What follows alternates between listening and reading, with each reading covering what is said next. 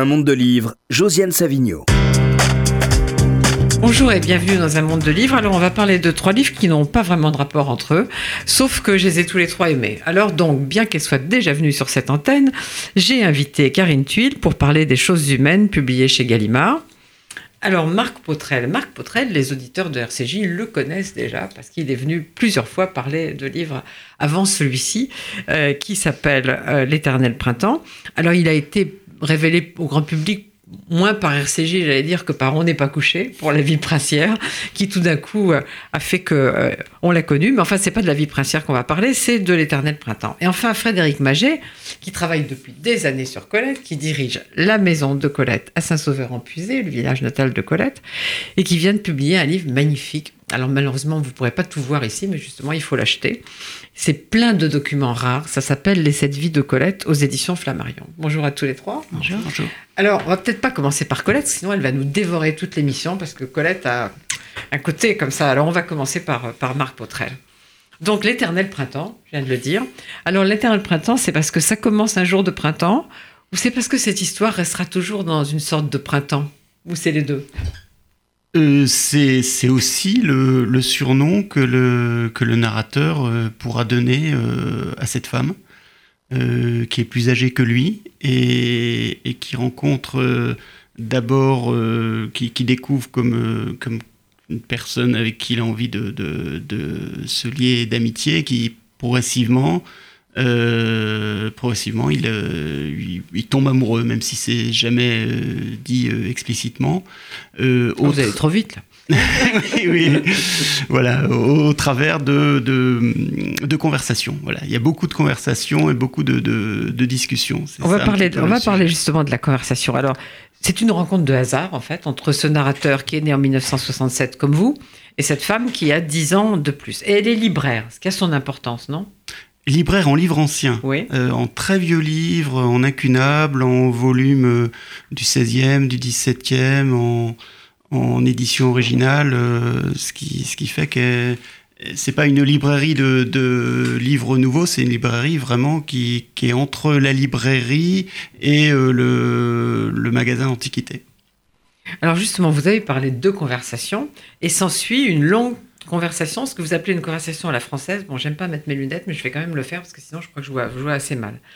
Nous parlons pendant des heures, des après-midi, quasiment des journées entières. Avec elle, c'est l'exercice complet et parfait de la conversation française profonde, diverse, sincère, érudite, libre, didactique, tentatrice, réservée, tacticienne, débridée et pourtant extrêmement codifiée. La parole courtoise par définition. Nous parlons de presque tout, ses souvenirs, mes souvenirs, ses amants, mes maîtresses, un peu de sexe survolé, un jeu complexe d'approche et d'éloignement, d'écart, de circonvolution et d'extrême plaisir intellectuel. Et alors vous dites que cette conversation à la française, c'est une forme de pratique érotique. Euh, oui, parce que euh, il y a une. Euh, en fait, le, fait de, parler entre deux personnes qui, qui s'attirent va, va euh, enfin va démultiplier l'attirance. C'est le, le, l'expérience que le, que le narrateur fait et c'est ce que je, que j'ai essayé de, de, montrer, ce, que, ce sur quoi j'ai essayé d'insister. Frédéric Maget, vous pensez que la conversation est, euh, à la française est une pratique érotique? Colette aurait été d'accord avec ça, avec un bon verre de vin, euh, disait-elle d'ailleurs. Euh, oui, probablement. Euh, la séduction passe par le langage, de toute façon, celui des mots, celui du corps aussi. Et il y a un art de la conversation à la française, très, très 18e. D'ailleurs, dans le, dans le roman de Marc Potrel, il y a, il y a un côté, justement, 18e siècle, pour le coup, dans l'élégance de, de ce rapport entre, entre ces deux personnages. Et en même temps, moi, je trouve que c'est un roman qui est beaucoup habité par le silence. C'est un roman très contemplatif et très serein, qui fait beaucoup de bien. Karine Thuil, la conversation? Alors, ce qui est intéressant aussi, c'est que euh, c'est effectivement la conversation devient érotique dans le roman aussi parce que euh, d'une certaine façon, elle se refuse aussi à lui. C'est-à-dire qu'à chaque fois qu'il a envie d'aller un peu plus loin que cette conversation, euh, il la raccompagne chez elle, elle refuse de le faire monter, et on sent, le lecteur finalement participe aussi et sent euh, euh, que cette conversation prend une, autre tournure, qu'elle, ils sont, on, les sent extrêmement liés dans le livre. Et ça aussi, c'est ce qui m'a beaucoup marqué. C'est finalement, ils se sont choisis. C'est l'histoire de deux personnes qui se rencontrent et qui. Et on ne sait pas vraiment, d'ailleurs, au-delà de la conversation, pourquoi ils sont autant attirés l'un vers l'autre. Il y a une part de mystère aussi. Voilà, il se passe, quelque chose qu'ils n'ont pas prévu, qu'ils ne contrôlent pas, qui leur échappe. Et. Euh, même si euh, le narrateur est peut-être plus, plus euh, volontaire dans l'approfondissement de cette conversation que de, cette relation que l'héroïne, il y a malgré tout une sorte de, choses, de, relation qui a sa propre dynamique et qui les entraîne eux-mêmes malgré eux. Alors justement, comme on disait tout à l'heure que beaucoup de, de personnes, d'acteurs, vous avez découvert avec La vie princière, et que ce livre, on va en parler un moment, dans un moment, c'est un petit peu quand même pas du tout la même déclinaison, mais il a quelque chose de la même veine. Je voudrais quand même rappeler que vous êtes intéressé à des tas d'autres sujets, que vous avez écrit en 2016, je crois, euh, la une jeunesse de Blaise Pascal, une enfance, non, une enfance Une jeunesse, de, Blaise Pascal, oui, oui, bien ça, je, me trompe pas et après je me reprends. Et puis, euh, et puis l'année suivante, euh, La Sainte Réalité, Vie et mort de Siméon Chardin. Vie, tout court, il n'est pas mort, justement. non, non, c'était ma, ma, mon, mon idée, c'est-à-dire qu'il ne meurt pas. on, on, en avait parlé ici et ça m'avait frappé par votre capacité de, de, faire surgir les, par les mots les tableaux, parce que c'était évidemment pas un livre d'art où il y avait des, des tableaux de, de Jean-Simon Chardin, c'était juste euh, en fait, c'était les tableaux qui étaient surgis eux-mêmes. Et là, c'est un petit peu la même chose. C'est-à-dire il y a une, réalité ou quelque chose qui se passe et qui, s'impose euh, qui s'impose euh, à l'écriture, aux mots. Et puis, c'est pour ça qu'il y a un livre. Mais c'est vrai qu'il y a quelque chose de commun entre la vie princière et, l'éternel printemps. C'est pas de psychologie, pas d'intrigue. Et au fond, une, sorte, une exploration constante du désir ou de l'approche. Oui, de, la rencontre euh, amoureuse, de la cristallisation, comme euh, disait Stendhal. Enfin, voilà, une sorte de. Euh, j'essaie de faire une, étude scientifique d'une réaction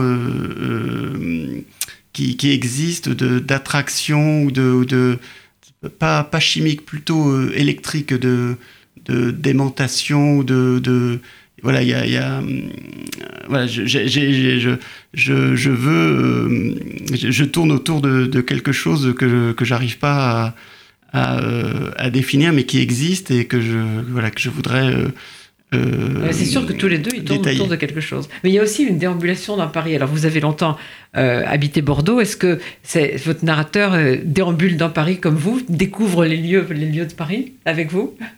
Euh, oui, mais bon, Paris, je connais Paris depuis euh, très très longtemps, donc euh, j'y habite maintenant euh, de manière permanente, mais c'est une ville que dans laquelle j'ai beaucoup, beaucoup vécu euh, depuis, euh, depuis 20 ou 30 ans. Parce que vous mettez des belles photos sur Instagram, je le dis pour les gens qui regardent Instagram.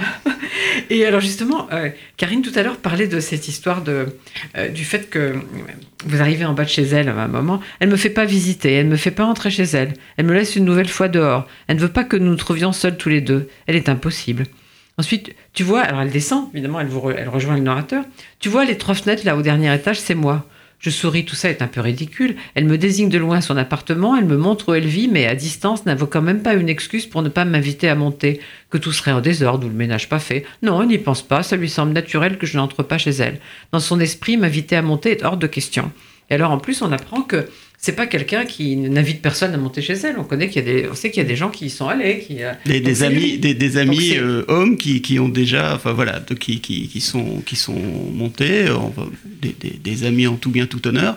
Mais voilà, le, le, le, narrateur, lui, voilà. Donc c'est lui. Donc, Au fond, on se demande qu'est-ce qu'elle veut, sinon, comme le dit le narrateur à un moment, tout savoir. Et puis alors lui, il a un art justement de la conversation qui a un art aussi de, de l'éclipse.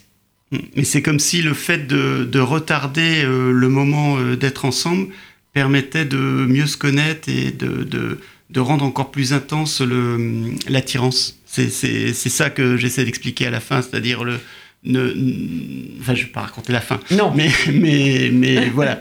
Euh, essayer de garder jusqu'au maximum le, le, cette chose très mystérieuse qui est euh, voilà l'attirance euh, entre deux personnes. Elle, elle on ne sait pas très bien ce qu'elle veut, sinon tout savoir, comme je le disais. Mais lui, on croit savoir ce qu'il veut. Vous l'avez dit trop tôt, mais on croit savoir qu'il est, qu'il est amoureux. Mais je me demande si c'est ce qu'il veut vraiment fond. C'est pour ça que je parlais du printemps. S'il veut pas rester dans le printemps et jamais arriver à l'été, où il se passe quelque chose d'autre. Voilà, c'est ça. C'est, euh, dès, le, dès la première phrase, quand il, quand il la décrit, qu'il la voit pour la première fois, il dit euh, Elle n'a pas d'âge, elle ressemble à un éternel printemps. Et euh, c'est euh, c'est ça, c'est ce moment où tout est en tout est en recréation avec euh, avec des espoirs et un futur toujours toujours plus plus extraordinaire. C'est-à-dire le, fait de, de pas de, l'avantage de l'horizon ou l'avantage du futur, c'est qu'on l'atteint jamais et que c'est toujours merveilleux. Donc là, l'idée quelque part, c'est que si, rien ne se passe, ça restera éternellement merveilleux. Il y a aussi, moi qui m'a beaucoup marqué dans le livre, c'est le rapport à l'âge quand même. C'est, euh, on voit bien que pour lui, la différence d'âge est quelque chose d'important. Euh, et, ça, ça m'a troublée en tant que femme parce que c'est un homme, elle est plus âgée que lui, c'est une question qui compte pour lui. Et dans un cas inverse, si c'était euh, elle qui était plus jeune et l'homme plus âgé, c'est absolument pas un problème dans notre société. Moi, ce qui m'a beaucoup touché dans le livre, c'est cette sorte quand même de gravité et presque de renoncement aussi, parce qu'on se demande en fait si elle, c'est pas tout simplement euh, la peur aussi qui fait qu'elle entretient ce, cette histoire impossible et qu'elle a, c'est la peur finalement de, passer à l'acte et, et, la peur d'être quittée, la peur des, enfin, ces, peurs, elles ne sont pas vraiment exprimées euh, de manière très claire euh, dans, le, dans le livre et c'est ce qui le rend aussi si, si beau. Euh, elles sont suggérées. Mais moi, je, suis convaincue qu'il y a une lecture euh, euh, qu'en tant que femme, on, peut lire aussi le livre d'une autre façon.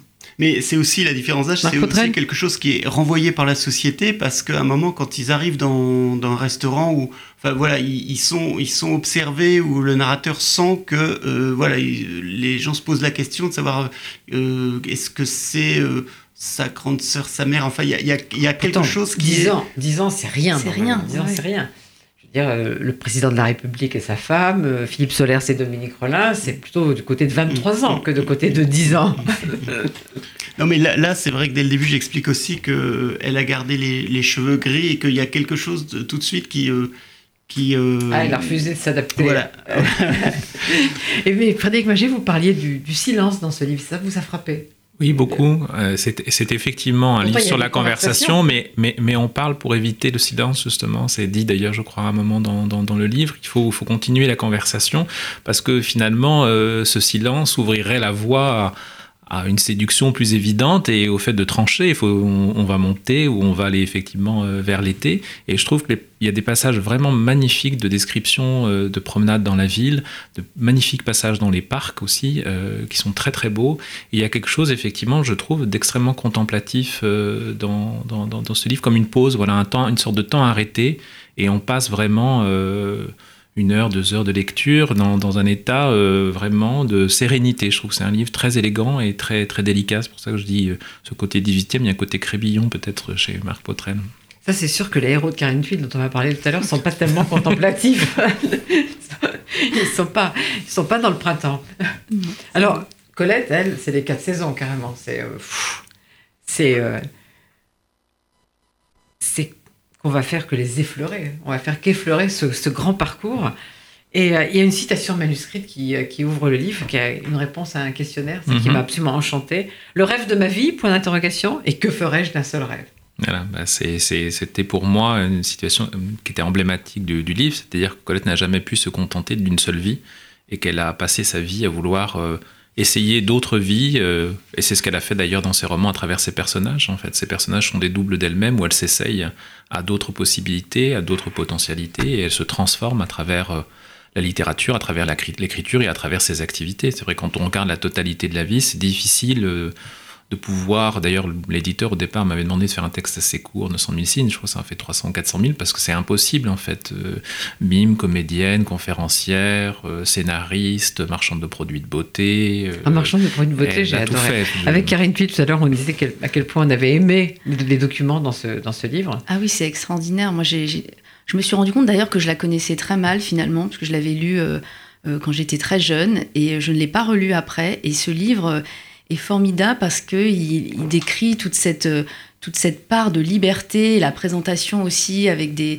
effectivement, des extraits euh, d'interviews, beaucoup d'images, euh, des textes passionnants. Et c'est vraiment un cadeau que j'ai envie, j'ai envie d'offrir d'ailleurs à toutes les générations parce que euh, même les jeunes générations, je pense qu'elles peut-être connaissent mal Colette et c'est l'occasion aussi de, avec ce livre de, la redécouvrir. Elles auraient intérêt à la découvrir. Alors en fait, donc c'est pas une biographie au sens strict. Il y en a eu déjà des, biographies de Colette, il y en aura peut-être d'autres, mais tout de même, ça suit. C'est cette vie, ça suit la vie de Colette, donc ça court le long, le long des documents, euh, les sortilèges de l'enfance, les apprentissages de Colette, une femme de lettres qui a mal tourné, ça c'est l'un de mes chapitres préférés, une carrière à perdre le souffle, entre reconnaissance et scandale, une femme parmi les autres et savoir décliner, ce qui est un peu terrible, mais bon, mmh. mais juste en même temps.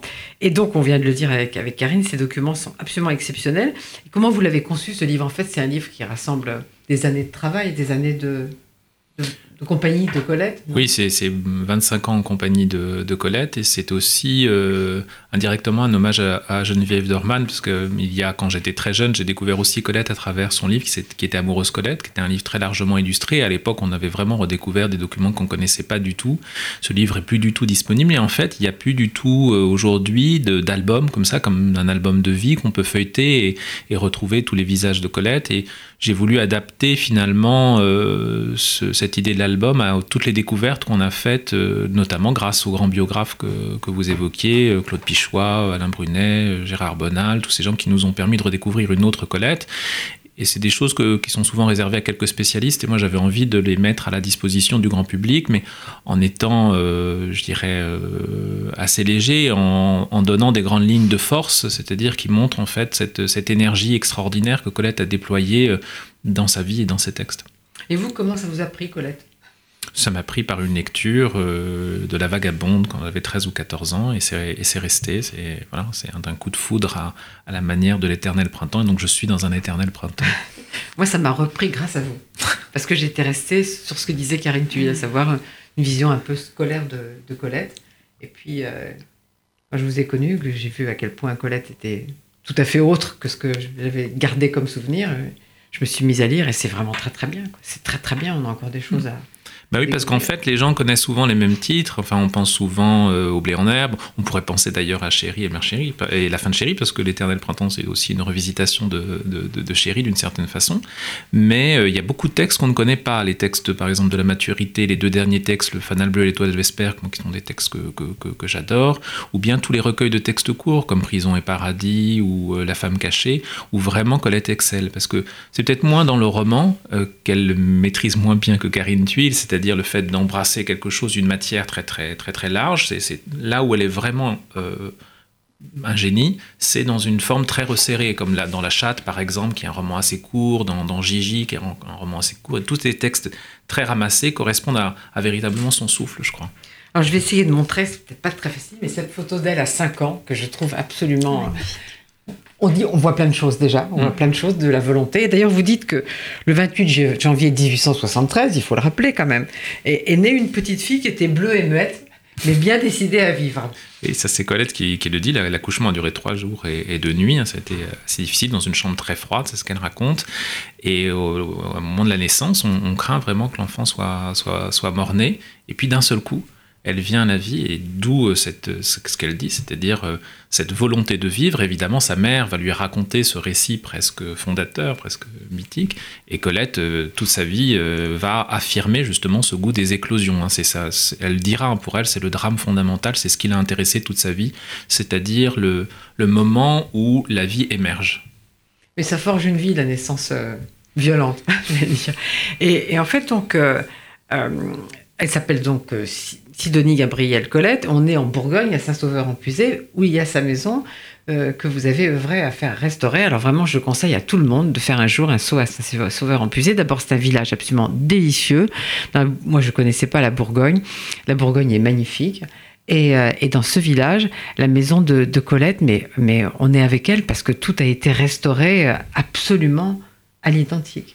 Mais c'est parce que voilà, c'est parce que Colette a fait de cette euh, maison en fait un personnage récurrent de son œuvre. Elle a passé du quasiment et le jardin. Elle a passé quasiment un demi-siècle à, à décrire euh, cette maison. Et nous, quand on a fait ces travaux de, de restauration, on a cherché tout simplement euh, bah, les traces de ce que Colette décrivait. Ce qui a été véritablement le miracle, c'est de se rendre compte que malgré la distance, malgré le temps et malgré la déformation euh, littéraire, eh bien, tous ces souvenirs étaient très exacts. Par exemple, quand euh, on est dans la chambre, euh, sa chambre d'adolescente, elle décrit le papier peint à bleuet sur fond blanc et gris. Quand on a commencé à enlever les couches de papier peint, on a vu émerger ce papier peint à bleuet. Donc, on a fait restaurer Oui, ce papier peint pour retrouver en fait le décor. Donc, les gens rentrent dans la maison.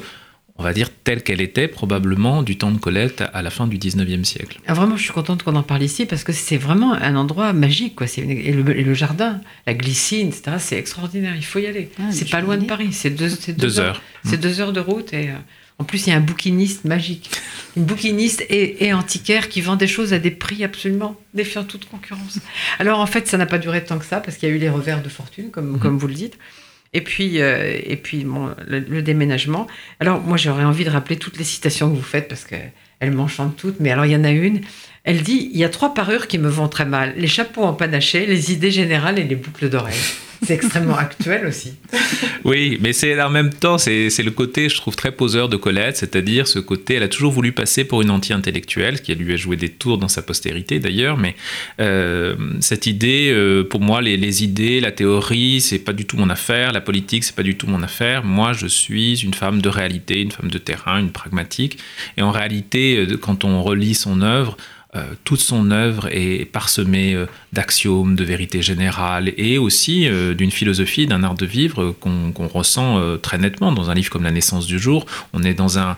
C'est déjà une autofiction, hein, puisque Colette invente l'autofiction à ce moment-là, on est en 1928, et dans ce roman, euh, on flirte entre euh, effectivement l'autofiction, ce qu'on appelle maintenant l'autofiction, et la philosophie, puisqu'elle elle dresse une sorte d'art de vivre et d'être au monde en fait.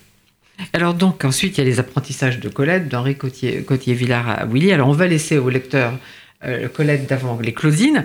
On va passer à Claudine, notamment à cette affaire du manuscrit que vous, que vous racontez, qui n'a pas, euh, qui a deux versions. Quoi. La version de, de Colette qui n'est pas forcément la bonne. Ben, J'ai tenté de, de- de rétablir un petit peu ce pauvre Willy qui, qui en a pris plein les dents euh, à cause de Colette d'ailleurs, puisqu'en 1936. ah Quand ben, même, vous exagérez puisqu'il a vendu les droits sans lui dire. J'ai trouvé ça dans votre oui, alors livre. ça, Euh, oui, non, ça, ça c'est pas, ça, ça, c'est pas à sa gloire, mais c'est vrai que dans un premier temps, euh, Les hommes entre eux, c'est quelque chose quand même. non, non, mais c'est lui quand même qui va euh, repérer et identifier chez elle des qualités euh, littéraires et des, des- des- des compétences, parce qu'elle n'avait pas du tout envie d'être écrivain. Elle fait pas partie de ces écrivains qui disent j'ai écrit un- une poésie à 8 ans, euh, un drame à 12 et un roman à 15. Elle dit moi si j'avais pu faire autre chose qu'écrire, je l'aurais fait. Mais de toute évidence, elle était très doué pour ça et lui a tout de suite vu qu'il y avait quelque chose à faire. Il se trouve qu'il avait un principe euh, d'écriture, c'est que lui était incapable d'écrire, mais il avait des idées, donc il s'est dit ben, je vais m'entourer de jeunes écrivains et je vais les faire écrire parce qu'ils ont besoin d'argent. Moi j'en ai, on va fonder donc des ateliers, les ateliers Willy, on va produire bon des articles, des romans. Et ben son épouse est là, et il la met au travail comme les autres, donc elle va produire les Claudines. Elle n'a pas du tout envie de signer ce roman parce que c'est quand même un roman qui est aussi une vengeance euh, à l'égard de, son village na- natal puisqu'elle l'a quitté dans des conditions assez catastrophiques. Et elle va en fait se satisfaire d'être dans l'ombre. Et ce que je, dis dans le livre et ce que souvent le public ne connaît pas, c'est qu'en fait elle-même souhaitait rester dans l'ombre. hein. Elle le dit à de euh, surtout ne dites pas que c'est moi, hein, à Willy toute la gloire. Donc dans un premier temps, elle va rester à l'arrière. C'est au moment où Willy va la chasser euh, parce qu'il l'a trouvée plus jeune, que euh, va vouloir récupérer sa propriété parce qu'il lui faut bien gagner sa vie. Elle n'a pas de métier, elle n'a pas de fortune, ses parents n'ont pas d'argent. Et c'est là qu'elle apprend, quelques années plus tard en tout cas, qu'il a vendu les droits des Claudines, ce que légalement il pouvait faire puisqu'il était le seul signataire. Et elle se trouve dépossédée de tout. Or, j'ai fait, euh, grâce à des tables de transformation, une estimation de ce que représenterait aujourd'hui ce qu'ont rapporté les Claudines, c'est 15 millions d'euros. C'est le plus gros succès commercial de la belle époque. Hein. Willy invente le produit dérivé. Hein. Oui. C'est les cigarettes Claudine, Oui, le col Claudine, chose, voilà. Et, euh, et- et vous dites que Claudine à l'école, c'était 40 000 exemplaires en un mois. Ça a suscité la polémique, mais c'était un succès immédiat. Ça a été. Alors, il a fallu attendre à peu près un mois et demi, deux mois. Je dis ça à tous les auteurs qui attendent des articles. Euh, et les articles de Charles Maurras et de, et de Rachid pour vraiment que le, le succès, euh, le succès arrive. Et là, ça a été vraiment le plus gros succès euh, commercial de la belle époque et surtout un, un phénomène de mode. Je vais essayer de montrer ce que vous appelez Claudine dans tous ses états. Et, d'ailleurs, ça, ça, cette, grande affiche, je l'ai vue à Saint-Sauveur en, oui. Elle est, elle est, toujours là. C'est absolument magnifique, cette affiche de Claudine à l'école avec tout, tout, tout, le monde. quoi. Et, et puis, alors, il y a un petit papier, euh, dans une autre page, qui est un petit papier très daté, mais que je trouve au fond très, très actuel au moment où trouve que les ligues de vertu reprennent, de, reprennent du poil de la bête. C'est N'allez pas au théâtre des Gobelins voir Claudine à Paris, c'est immoral. Et c'est un papier qui a été diffusé par Willy lui-même pour faire de la publicité, parce qu'évidemment, on n'a jamais envie de voir quelque chose que parce qu'il est euh, licencieux, immoral, et sans, ça coquine. Mais Karen Thuil, c'est un autre monde plutôt plus excitant que, que ce qu'on fait aujourd'hui dans les promotions. Ah oui, ça c'est sûr que... non, mais c'est aussi, c'est, ce livre, c'est aussi une réflexion sur la liberté. On voit à quel point euh, c'était une femme libre, subversive, qui n'avait peur de rien. Enfin, c'est un, modèle de, d'auteur, effectivement, euh, qu'on rencontre peu euh, aujourd'hui. C'est vraiment un livre fascinant sur ce, sur ce point de vue-là. Et le fait aussi qu'il y ait ces photos, ça ajoute au charme. C'est vraiment à la fois un livre d'art aussi, on a parlé de biographie, mais c'est pour moi aussi un, vraiment un livre d'art et, euh, et, une réflexion, encore une fois, sur euh, finalement notre place dans la société quand on est un artiste, parce que elle avait une telle liberté, même dans sa... Ça aussi, c'est très bien décrit dans le livre, euh, sa relation avec ses maris et sa relation avec les femmes aussi, sa sexualité. Enfin, c'est c'est assez, c'est vraiment passionnant dans le livre, la façon dont tout ça est décrit. Un potrel, il vous plaît, Colette euh, oui, mais moi j'étais comme Karine, c'est-à-dire Colette, je l'ai lu il y a très longtemps et euh, effectivement maintenant elle est en Pléiade. il faut vous y remettre. Voilà, hein. elle a été réestimée, enfin elle, a un nouveau statut et oui c'est vrai que c'est le, moment de la relire. Ben, je vais vous faire une autre citation qui me plaît moi. Moi c'est mon corps qui pense. Il est plus intelligent que mon cerveau. Il ressent plus finement, plus complètement que mon cerveau. Quand mon corps pense, tout le reste se tait. À ces moments-là, toute ma peau a une âme. 1907, 1907 la retraite sentimentale. Hmm. Alors, dans Une femme qui a mal tourné, entre en scène un personnage qu'on ne peut pas quand même ignorer, qui s'appelle Missy.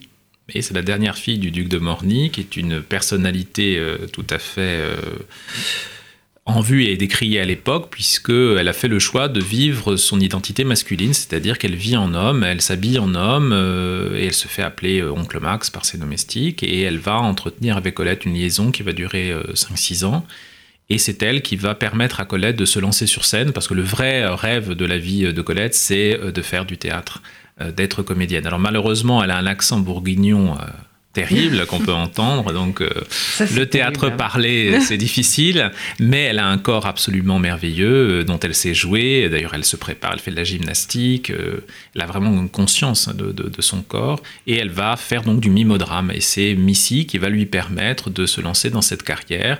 Et en même temps, moi, je suis fasciné. On est là donc en 1906, entre 1906 et 1911 par euh, le côté euh, courageux et frondeur de Colette, hein, puisque euh, bah, cette femme qui est critiquée par tout le monde, y compris par les milieux lesbiens à l'époque, parce que elle dérange en fait son, trouble d'identité qu'aujourd'hui on comprend, qu'on analyse, qu'on accepte pas toujours, mais mieux, eh bien, à l'époque, choque beaucoup. Donc, elle est la cible de tous les journalistes. Et Colette s'affiche ouvertement avec elle, vit avec elle, reçoit les journalistes avec elle et va même monter sur scène avec elle au Moulin Rouge ça va être un tel scandale d'ailleurs que le, spectacle va être interdit par le préfet.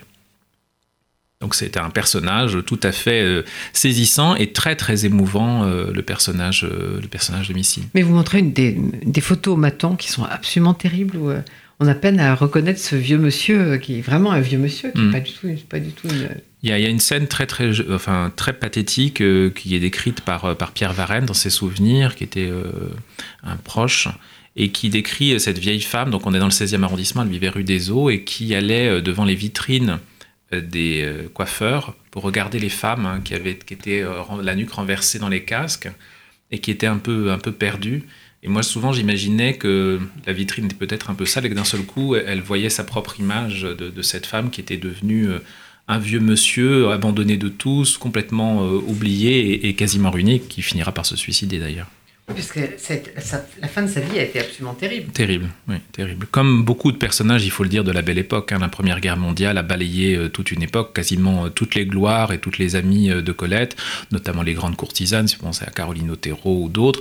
Toutes ces personnalités, ou même Willy, ont été vraiment balayées par la Première Guerre mondiale et n'ont jamais pu se réadapter. La force de Colette, c'est que c'est une des rares personnalités de cette époque-là à avoir su justement se Mais oui. renouveler après la Première Guerre mondiale en publiant justement Chéri. On va en parler. Mais avant, euh, il y a cette, euh, ce chapitre, une carrière à perdre le souffle, et justement, on risque de le perdre. Alors, on va pas parler de Colette journaliste, parce que je vais montrer ce livre que vous avez édité avec euh, Gérard Bonal, et qui rassemble, et ça c'est un livre absolument fascinant, ça je vous le recommande à tous les deux. Colette journaliste, elle est extraordinaire. Quoi. Quand elle suit un procès, etc., elle est extraordinaire.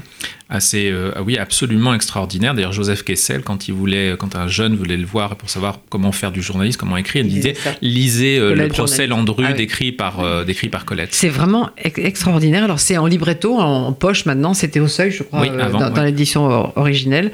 Donc ça se trouve facilement. Ça coûte 11,80 euros. Acheté en sortant. je signale. Et c'est vraiment très très très bien. Alors justement, vous avez parlé de la Grande Guerre, et de cette Grande Guerre euh, sort un, monde nouveau, les surréalistes, etc. Et finalement, seule Colette survit, et 1920, chérie. Oui, elle, elle publie en 1920 Chéri, qui est un roman assez euh, qui poursuit une réflexion quand même sur euh, la liberté de la femme, euh, la femme vieillissante qu'on voyait déjà. euh, C'est une problématique qui était déjà présente dans La Vagabonde dix ans plus tôt, mais euh, l'expérience du journalisme lui a permis justement euh, d'épurer son style. C'est-à-dire que dans La Vagabonde, surtout dans Évry de la Vigne en 1908, on voit encore ce goût de l'arabesque, de la volute, du cabochon, hein, qu'elle se reproche d'ailleurs elle-même. Et l'ex- l'exercice du journaliste va lui apprendre à à, à simplifier beaucoup le, son style et à être plus efficace. Et donc dans Chéri, ça, ça transparent- transparaît de façon évidente. Et c'est vraiment le, le changement pour elle, hein, parce qu'elle était un auteur, on va dire, un peu underground avant la Première Guerre mondiale. Et euh, en 1920, elle devient... euh, un des plus grands auteurs, euh, en tout cas du point de vue du style et de la langue, puisque la NRF, Gide, André Gide, ça, se ça m'a étonné, déchaîne. Parce que elle, elle avait, elle avait des gens qui lui étaient fidèles, etc. Mais que André Gide ait adoré Chérie. Enfin, il a mis trois mois à lui écrire sa lettre de compliment, donc on peut penser qu'il d'ailleurs euh, il y a des anecdotes il qui racontent qu'il attendu le succès. oui Il bah, avait- il a attendu le succès et puis surtout les, les, les contemporains disent que il était presque gêné. D'ailleurs il le dit dans la lettre, je suis presque gêné. Un compliment que vous ne vous attendiez pas à recevoir, c'est le mien. Donc il est presque gêné de lui dire qu'il a aimé, mais euh, va commencer entre eux une grande amitié qui va être suivie par celle de Mauriac et de beaucoup d'autres. Alors je veux qu'on ait le temps de parler des personnages conflictuels de Karine Tuile, mais je veux quand même qu'on dise un mot du Blé en herbe, qui est un livre que j'adore, et un film avec Edwige Feuillère que j'adore aussi. D'ailleurs, je vais montrer cette photo. On voit Edwige Feuillère avec, euh, avec, euh, avec Colette au moment. C'était vraiment la fin de la vie de Colette, le film. À 54, c'est l'année de la la mort. de- Mm. Et puis la- l'affiche complètement un peu kitsch là, Mm. aujourd'hui. De... Et alors Le Blé en herbe, c'est le premier livre qui est signé Colette tout court. Oui, c'est la première fois. En fait, elle a signé, bon, au départ Willy, puis ensuite euh, Colette Willy, parce qu'au départ, bah, son nom ne suffisait pas à, vendre. Donc, les éditeurs voulaient quand même euh, que le nom de Willy apparaisse. Et c'est uniquement après donc, le succès de, de Chéri qu'enfin elle peut.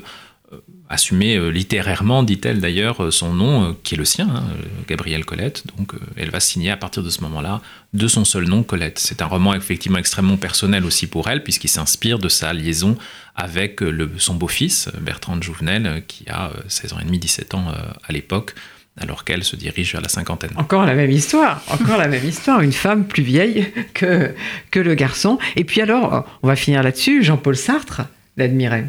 Oui, ben c'est, ce qui est assez drôle, c'est de voir qu'en tout cas à partir des années 40, elle devient vraiment une gloire nationale. Et euh, moi, j'étais très amusé à la fois de voir euh, Jean-Paul Sartre lui faire des compliments, mais surtout Jean Genet. Je me reproduis dans, dans le livre une, une lettre Oui. de Jean Genet où il a l'air d'un tout petit garçon. Chère madame, j'espère Ouais. que.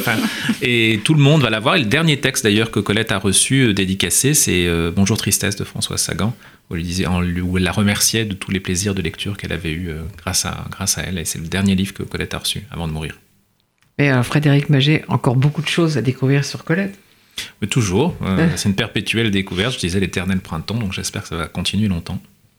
Merci. Et puis, donc, Karine Tuile, je vais vous faire une dernière citation de Colette. Être libre. Je parle tout haut pour que ce beau mot décoloré reprenne sa vie, son vol, son vert reflet d'ailes sauvages et de forêt. Et je me dis que certains de vos personnages pourraient dire ça, mais qu'au fond, ils sont pas libres. Oui, ils sont totalement euh, corsetés par leur, euh, leur éducation, leurs habitudes, leurs préjugés. euh, ils portent des masques sociaux euh, en permanence, qui- tombent d'ailleurs très rarement au cours du, au cours du livre. Alors le père, donc on va, on va, on va voir cette famille, cette famille. En fait, euh, donc euh, euh, les, auditeurs de RCJ vont pouvoir vous retrouver dans l'Arche où vous avez donné euh, un grand entretien. Et dans, l'Arche, on parle de toute votre carrière et les thèmes qui vous ont animé, d'abord plus personnels sur la judéité, puis plus sociaux au cours de, toute votre, euh, votre, carrière. Mais maintenant, on va parler ici plus, évidemment plus des choses humaines. Et je voudrais qu'on le reprécise parce qu'il y a eu beaucoup de malentendus à ce propos-là. C'est un projet que vous avez commencé en 2016. Mm. Est-ce que quelque chose vous a intrigué? Alors j'ai commencé à travailler sur ce livre en juin 2016, euh, après avoir euh, eu connaissance d'un fait divers qui avait eu lieu aux États-Unis. euh, euh, donc il y avait eu un procès en, juin 2016 qui opposait un étudiant de l'université de Stanford et une jeune fille qui était présente un soir sur le campus et qui l'accusait de l'avoir agressée sexuellement. Et à l'époque, le verdict, six mois de prison dont trois fermes, avait suscité une vague d'indignation. C'était devenu une affaire nationale. On en a très peu parlé en France. Mais, euh, mais moi, ça m'a ça m'a passionné et j'ai commencé à partir de là à euh, assister à des procès euh, pour viol aux assises de Paris sur une période assez longue. Et j'ai vraiment construit la majeure partie de mon livre pendant ce, ce temps-là. Euh, et puis, il y a eu la révolution euh, MeToo. Et effectivement, l'un de mes personnages étant quand même une féministe, essayiste, euh, connue pour ses engagements, il fallait quand même intégrer aussi euh, ce que cette révolution a représenté pour nous tous. En fait, le, livre est fait en deux parties. La deuxième partie, c'est plus le procès pour, pour, vi- pour viol. Et avant, vous faites le portrait d'une famille que je dirais plus décomposée que recomposée. Bon, d'abord le père qui est un journaliste vieillissant qui veut pas pas quitter le pouvoir, en fait, c'est ça? Oui, voilà, Jean Farel, un homme de 70 ans, qui est journaliste à la télévision, qui veut conserver son poste euh, coûte que coûte et qui a une sorte de vitrine sociale. Il est marié à une femme qui est plus jeune que lui, qui est une essayiste euh, reconnue. Ils ont un fils de 21 ans qui est un brillant étudiant de Stanford. Tout ça, c'est une façade et euh, cette façade va vraiment s'effondrer euh, progressivement, c'est-à-dire qu'on découvre très très tôt au début du livre hein, que Claire, sa jeune épouse, s'apprête à, euh, enfin vient de le quitter pour un homme de son âge qui est un professeur de lettres dans une école juive, qui a deux filles, et euh, euh, Jean, quant à lui, mène une double vie depuis 20 ans avec une femme de son âge, journaliste comme lui, mais avec laquelle il ne veut pas euh, s'afficher euh, publiquement parce que il, il préfère, pour préserver son image sociale, s'afficher avec une femme beaucoup plus jeune, même plus jeune que, que sa femme. Et c'est une accusation de viol qui émane de la fille de l'amant de Claire qui va pulvériser cette construction sociale parfaite. Mais on est toujours dans cette histoire d'âge. Hein. Willy qui trouve euh, une femme plus jeune que, que Colette et qui, qui la chasse. Euh, la différence d'âge de vos personnages, Marc Potrel. Et là encore, euh, c'est mieux d'avoir une femme un peu plus décorative, c'est ça Bah, c'est une vraie question, euh, c'est aussi ce qui m'a intéressé d'ailleurs dans, vos deux livres, c'est une vraie question de, société. Pourquoi ce qui est euh, toléré quand il s'agit d'un homme ne l'est pas quand il s'agit d'une femme? Euh, Ça ne devrait pas nous choquer dans notre société qu'une femme vive avec un homme beaucoup plus jeune. Et on, a vu notamment justement avec, entre Brigitte Macron et, toutes les attaques qu'elle a pu re- recevoir d'une violence inouïe. On se dit on est quand même euh, quasiment en 2020 et, euh, et sur ce plan-là, en tout cas, la société n'a guère évolué. Alors il y a un personnage qui est très intéressant aussi, c'est ce, Adam. Donc Adam, euh, c'est un homme qui est très marqué par sa, culture juive, il est prof dans une école juive, et pour autant il a quitté sa femme qui était en train de devenir une juive extrêmement religieuse, extrêmement pratiquante. Oui, c'est une famille qui a été traumatisée par l'attentat euh, dans une école juive à Toulouse en 2012, puisque le- leur fille était présente euh, à cet instant-là. Et donc la, la mère, euh, finalement, se réfugie dans la pratique presque plus que rigoureuse, hein, presque intégriste du judaïsme, tandis que lui, Adam, fait la rencontre de cette femme euh, non juive, Claire, euh, dont il va tomber fou amoureux. Et c'est aussi euh, une réflexion sur la façon dont on échappe ou pas au carcan identitaire. Est-ce qu'on a la possibilité de se réinventer quand on a... je sais qu'on a en, commun notre, notre admiration pour Philippe Roth. Et Philippe Roth, beaucoup de ses livres, d'ailleurs, qui m'ont toujours passionné, ont cette, pour réflexion cette difficulté de sortir de, de cette identité, de cette. je le dis à un moment d'ailleurs dans le livre, il se sent des obligations, le poids des obligations liées à à, sa, à son identité juive. Euh, et Adam a, dans un premier temps, euh, il se sent incapable de, de, de, briser sa structure familiale et de, et de commencer cette vie avec une femme qui vient d'un monde euh, totalement différent du sien une chicse, comme disait notre camarade Philippe mais il me disait, mais tu sais, tous les juifs veulent épouser des chics. mais euh, donc, euh, il se trouve qu'une des filles d'Adam, Mila, euh, trouve quand même que l'atmosphère est assez pesante à la, maison avec cette rigueur religieuse. Et donc, elle décide d'aller pour un temps au moins chez, chez son père et sa nouvelle femme. Et c'est là qu'arrive l'incident qui, on va pas dire viol tout de suite puisqu'il va y avoir un procès, mais en tout cas, il y a un incident entre cette Mila et le fils de la nouvelle femme de son père, ce qui n'est pas euh, une question de tout repos. Oui, et on voit la confrontation de deux mondes totalement différents, avec des codes différents, avec des approches même de la sexualité différents, et ça devient euh, finalement parole contre parole, puisque euh, lui, le jeune homme, dit Elle m'a suivi à cette soirée, on a flirté, on a pris des drogues. pour moi, elle était consentante et elle dit qu'elle a été violée et d'ailleurs en présente tous les signes. Hein. C'est une jeune fille totalement euh, traumatisée par ce qu'elle a vécu qui va porter plainte euh, à la police. Et pour les parents respectifs, c'est un choc énorme parce que qui croire et même la mère finalement du garçon féministe, engagé, toujours du côté des femmes, quand c'est son fils qui a accusé, eh ben c'est beaucoup plus c'est beaucoup plus difficile. C'est un vrai dilemme moral pour elle. Et dans un premier temps, elle est évidemment du côté de la parole du fils. Alors, moi, en parlant avec pas mal de vos lecteurs qui, qui ont aimé votre livre, me parlaient plus de la première partie. Et moi, je dois avouer que peut-être parce que je me suis occupée un jour de la justice au, monde, eh, j'ai été plus, euh, encore plus intéressée par la, par la seconde partie, par l'affaire du viol, parce que là, vous mettez vraiment au jour toutes les ambiguïtés qu'il y a dans un, procès de, viol, parce que euh, souvent, il n'y a pas de fait matériel, donc c'est parole contre parole. Et puis, tout ce qu'on a été, enfin, mais ça, c'est pour tous les, c'est pour tous les procès. Quand on est accusé de quelque chose, tout ce qu'on a fait, est, utilisé contre vous. C'est-à-dire, si vous lisez Jean Genet, ah, attention. Oui, tout à fait, c'est vrai. C'est vrai.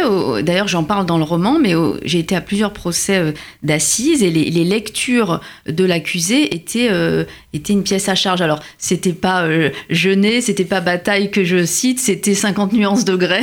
Donc, on n'est pas dans la grande littérature, mais en tout cas, effectivement, tout est une pièce à charge.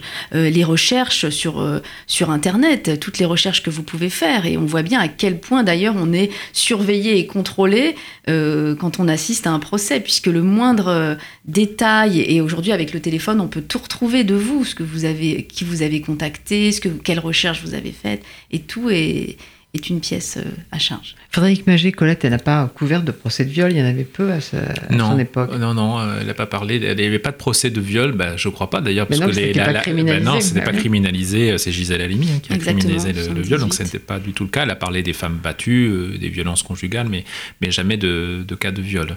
Mais effectivement, mm. on peut imaginer que Colette journaliste aurait peut-être d'ailleurs agi comme Karine Tulle, c'est-à-dire ne jamais juger et observer, regarder euh, les gens, essayer de comprendre euh, leur logique euh, propre et interne sans chercher à faire de jugement. Et c'est ça qui est extraordinaire, c'est que le, roman de, de, Karine Tuile complexifie considérablement la vision qu'on peut avoir, souvent d'ailleurs partisane pour plein de, raisons de, de, cette situation. Et c'est un roman où alors là, pour le coup, euh, Tony Truant, j'ai envie de dire, c'est-à-dire qu'on est euh, balayé euh, d'une parole à une autre et on ressort de là avec beaucoup, beaucoup de, questions et de problématiques. je reviens un instant à Colette, parce que j'avais si peur de ne pas parler de, de Karine que j'ai sauté quand même une grosse marche.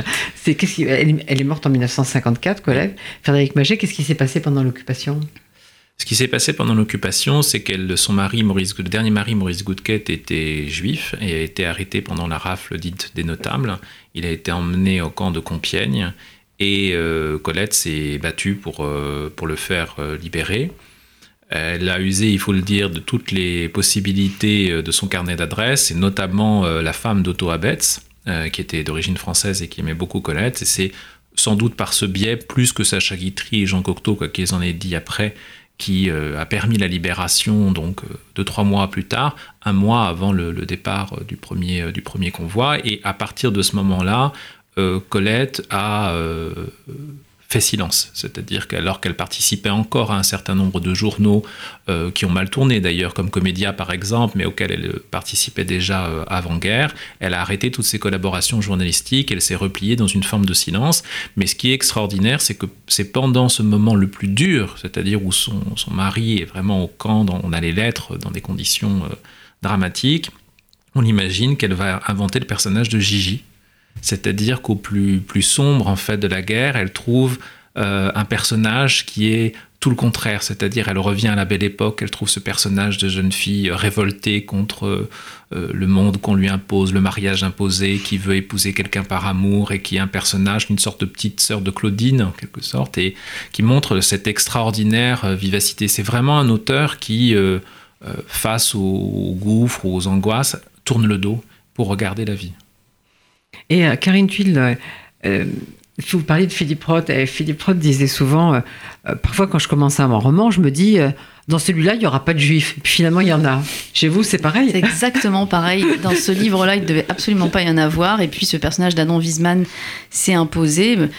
Je crois que un roman, c'est aussi le produit de nos peurs, de nos obsessions. Et donc, on, on essaye, tant bien que mal, d'y échapper en, en tentant de contrôler euh, parfois nos intrigues euh, et notre mode de narration. Et puis, euh, ça nous submerge, en fait. Colette euh, Frédéric-Maget, l'antisémitisme, ça n'a jamais été son, son affaire. Non, ça n'a jamais été son affaire. Euh, il faut dire que le milieu dans lequel elle avait baigné, notamment avec Willy dans les premières années du siècle, était euh, quand même assez foncièrement euh, antisémite. Néanmoins, euh, c'est pas tellement une question qu'elle se posait elle. hein. Euh, elle a été très amie euh, avec Marcel Proust. Et ju- justement, c'est là où elle aborde la question de l'antisémitisme parce que il y a un très très beau texte. C'est la dernière rencontre avec, Marcel Proust où il quitte une soirée, elle le voit s'éloigner. En fait, il, va vers la mort en quelque sorte parce qu'elle ne le reverra plus et elle entend tous les bruits tout autour dans le salon, volontiers antisémites, et elle en est extrêmement choquée et révoltée, parce qu'elle a, elle a une profonde admiration euh, pour, euh, pour l'écrivain. Donc elle en parle, mais jamais de façon... C'est jamais un auteur qui a cherché à prendre position publiquement sur des questions euh, politiques ou sociales. C'est vraiment un écrivain de, de la réalité, de la chronique, j'ai envie de dire, de la réalité. Et Marc Potrel, c'est euh, héros de Karine Tuile qui sont vraiment pas au printemps. Vous le voyez comment?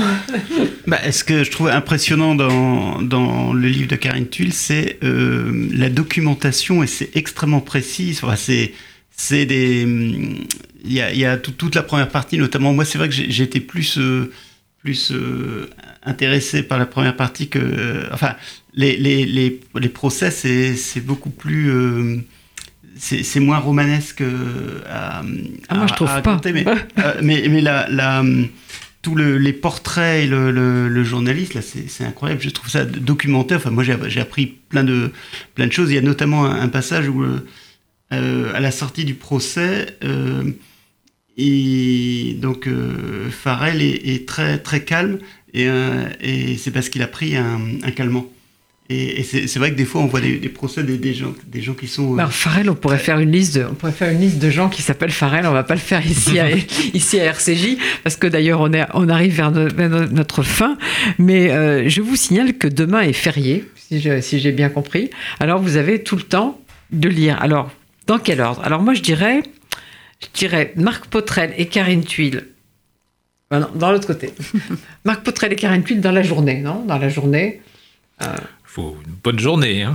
Oh, quand même Karine Tuile dans la matinée, il faut se lever tôt. Karine Tuile dans la matinée. Et puis, un peu de repos après le déjeuner. Marc Potrel. Ensuite, on va faire une belle promenade. Et alors, on garde toute la soirée. Moi, je l'ai lu tous les soirs euh, Ah, sur tout- ah ouais. euh, Colette- une semaine. Colette, c'est vraiment, c'est vraiment un- une, une lecture de, une lecture de, soirée. Ouais.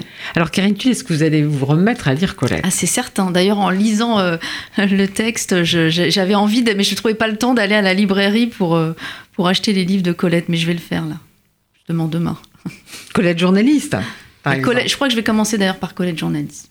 Marc Potrel, vous allez lire Colette aussi? Oui, c'est pareil. C'est la volonté de repartir dans, dans Colette, euh, mais aujourd'hui, c'est-à-dire euh, pas, pas avec le, lecteur, euh, jeune lecteur, mais maintenant, voilà, en, tant que ce que je disais tout à l'heure, qu'il elle il y a eu plein, plein de livres, je pense à un livre de Julia Kristeva, enfin, il y a le mmh. fait qu'elle soit en Pléiade. Donc je vais reprendre Colette de manière approfondie. Alors Frédéric Maget, vous allez lire quoi demain Colette hein ah, Je ne sais pas. Demain, je suis en vacances, alors je vais en profiter pour faire euh, provision euh, de livres et je vais en profiter pour euh, aller lire les autres romans de Marc Potrel que je ne connaissais pas et que j'ai découvert avec un immense plaisir à cette occasion. Mais oui, oui, il faut. Karine Tuile, on la connaît bien depuis. Oui, j'avais déjà lu Karine Mais Marc Potrel, Marc Potrel, il faut le il faut le, faire connaître plus. Mais à RCJ, on s'en est pas mal occupé. Hein. On s'en est quand même pas mal occupé. Donc, euh, moi, je, je, pense que toutes ces photos qu'on n'a jamais vues sont absolument, absolument magiques. J'ai oublié de dire aussi qu'il y a des, des manuscrits. Il y a quelques, il y a quelques lettres, euh, dans, dans, dans, l'ouvrage pour voir l'écriture, évidemment, de Colette qui est très, très, très identifiable. alors, dans cette librairie d'anciens de votre héroïne, Marc Potrel, il y avait sûrement, il y avait sûrement des, des livres de Colette. Des éditions originales. Des éditions originales de Colette. Et peut-être le Chéri, justement. peut-être Chéri. Mais vous, vous avez des éditions originales de Colette. Hein. Oui, bah, au bout de 25 ans, il n'y a rien de plus, je trouve, émouvant et incarné euh, d'avoir une édition originale ou un autographe d'un auteur qu'on admire. Ça, ça et vibre. vous êtes bibliophile ou pas du tout? Pas tellement. J'aimerais bien, mais Bon, et voilà. Et ben, je vous remercie tous les trois. Je remercie Colette, je remercie Marc Potrel et je remercie Karine Tuile. Et puis, euh, je remercie Louise Denis pour la réalisation. Et maintenant, le journal de Paul-Henriette Lévy, dont l'invité est Roger Paul Droit. Ça va être moins, moins fun que Colette.